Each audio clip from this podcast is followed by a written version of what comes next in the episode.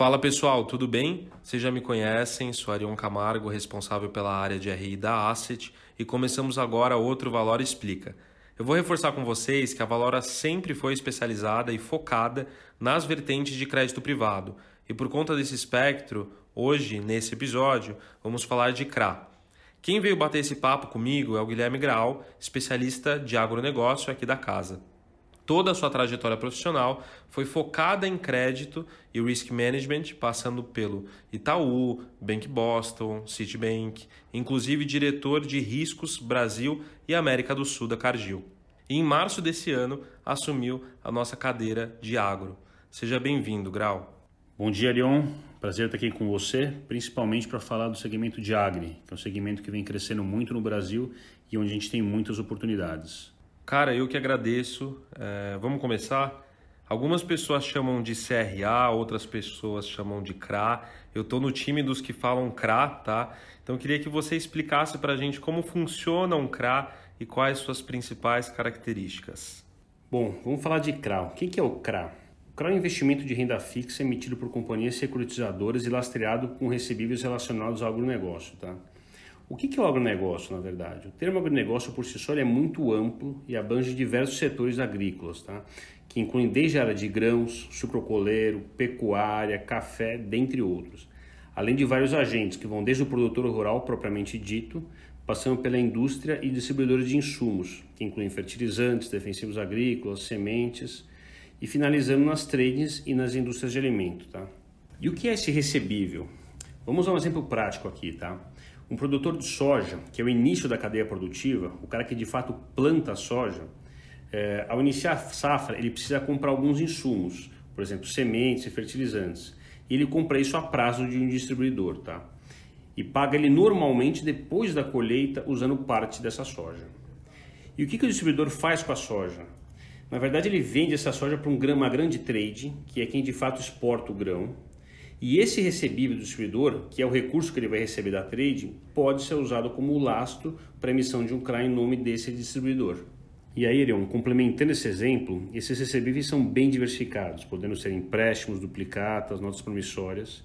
E dentro desse amplo espectro, a estrutura do CRA transforma esses recebíveis em títulos negociáveis e os distribui aos investidores. Vamos falar aqui da rentabilidade, tá? A rentabilidade do produto é variável, tá? Podendo ser pré ou pós-fixada e atrelada a algum indexador, por exemplo, o CDI.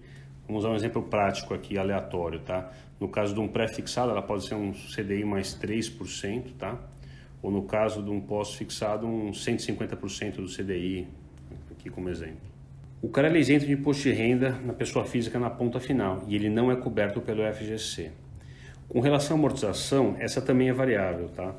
Dependendo do elo da cadeia que está financiando, e algumas vezes pode ter sua periodicidade de amortização mais espaçada, dado o ciclo operacional mais longo do Agri, podendo ser a remuneração e amortização mensal, semestral ou até anual. Tá, e aí, Grau, eu te pergunto, uh, quais que são as vantagens para uma companhia, para uma empresa, emitir um CRA e quais as vantagens para o investidor? Bom, para a empresa é mais uma forma de captação de recursos no médio e longo prazo, tá? Só que fora dos bancos, uma vez que o CRA é emitido por empresas securitizadoras, tá? E para o investidor são alguns benefícios, tá? Na pessoa física, ele é, ele é isento de imposto de renda, IOF, tá? E na PJ ele é isento só de IOF. É, não tem taxa de administração e de performance. E na verdade ele é bastante flexível, né? oferecendo diversas condições de rentabilidade e de prazo, tá? E tendo ótimas oportunidades no conceito de risco-retorno, né? dado o segmento que ele está inserido, né? que está num grande momento de expansão e com boas oportunidades. Bom, Grau, é, você viveu e vive o agronegócio há um bom tempo. Né? Na sua visão, quais os espaços para o mercado de agro no Brasil? Bom, na verdade o agronegócio é um segmento muito amplo né? em franca expansão no Brasil. E ele é muito pouco afetado por crises agudas, né? vide as últimas que a gente viveu e está vivendo né, ultimamente. E além disso, ele tem uma forte demanda por recursos financeiros para fomentar esse crescimento. Tá? Então, por essas razões, tanto sob o ponto de vista do investidor como do tomador, eu brinco que ele é um terreno muito fértil para os produtos de crédito. Tá?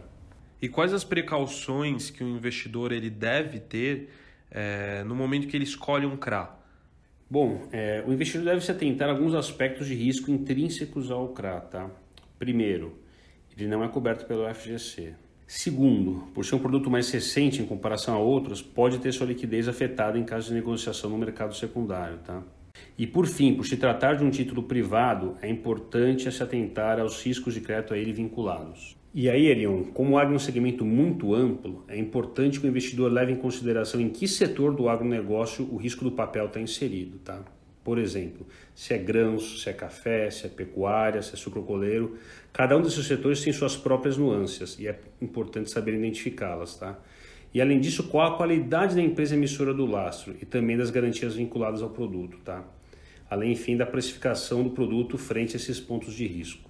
Em suma, o segmento de agro é muito amplo e em franca expansão, estando assim repleto de boas oportunidades. Cabe, porém, ao investidor efetivamente separar o joio do trigo, tá? identificando os setores de risco do agro em que está inserido e, mais que isso, buscar formas de mensurar e qualificar esses riscos, tanto das empresas como das garantias, conseguindo dessa forma precificá-los de maneira adequada e alinhada com as rentabilidades esperadas. Com certeza, com certeza, Grau. É, inclusive, aqui a gente vê outra forma de diversificação de portfólio para o investidor. Né? Bom, obrigado aí pelas explicações, viu, Grau? Valeu, Arion. Eu que agradeço, meu. É sempre bom poder contribuir com o melhor entendimento dos nossos investidores. Obrigado. Terminamos então nosso Valor Explica. Se você tiver sugestões para futuros temas, envie um e-mail para ri@valorinvest.com.br. E a gente está sempre aberto aqui para te escutar. Até mais.